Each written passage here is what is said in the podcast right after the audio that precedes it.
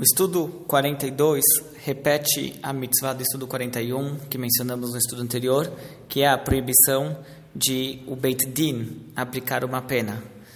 Isso aqui vai acontecer muito nessas leis do Shabat, que o total, a somatória de mitzvot que nós temos no Shabat são cinco. Na contagem do Maimônides, são cinco mitzvot que temos no Shabat.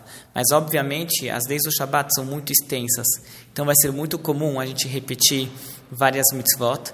E é importante que nesses dias que se repete uma mitzvah, que estudemos de novo, apesar que já estudamos no dia anterior, que repetimos esse, esse estudo no dia certo, para não ficar um dia sem estudar. Então, o estudo de hoje é repetir a mitzvah de ontem, que é o Beit Din não deve aplicar uma pena.